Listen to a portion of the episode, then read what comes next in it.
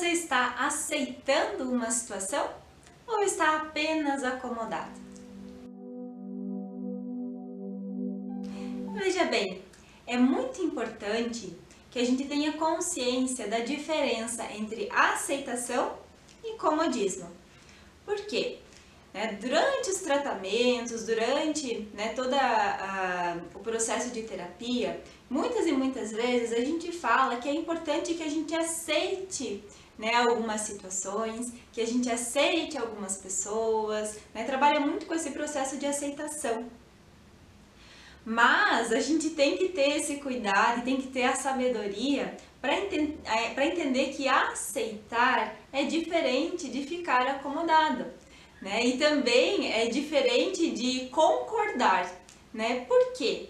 Quando a gente aceita de verdade, a gente entende e aquela situação do jeito que foi, aquela pessoa absolutamente do jeito que ela é por mais difícil e por mais complicado que tudo possa parecer.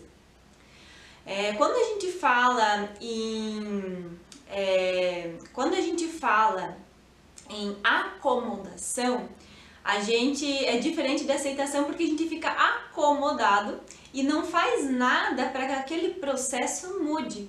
Então a gente fica acomodado, fica no comodismo e não faz nenhum movimento para que aquilo mude, para que aquilo possa ser mais leve, para que aquilo possa é, ficar mais fácil de lidar e assim por diante. Então é sempre importante que a gente tenha a consciência o suficiente para exercitar a aceitação e nunca o comodismo, porque o comodismo nos deixa inerte. O comodismo é, é como se fosse uma, até uma preguiça, a gente não, não tem movimento, a gente não procura as soluções para todas as situações, né, para tudo aquilo que está ao nosso alcance. Né? Então, é, era esses, esses dois conceitos que eu quis trazer hoje para que a gente fosse capaz de diferenciá-los e exercer no nosso dia a dia a aceitação e deixar o comodismo de lado. É, e como eu falei antes, também é interessante uh, essa questão de concordar.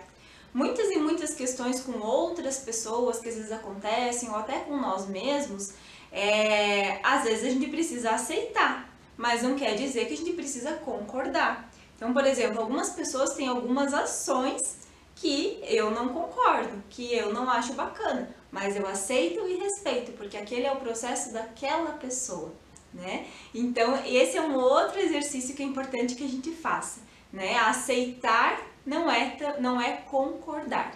Aceitar não é o mesmo que concordar, tá? Então, era isso, né? Espero que vocês tenham gostado e vamos aí fazendo esse exercício, colocando é, esses, esses conceitos e essas reflexões em prática no nosso dia a dia, para que a gente consiga ir evoluindo sempre juntos.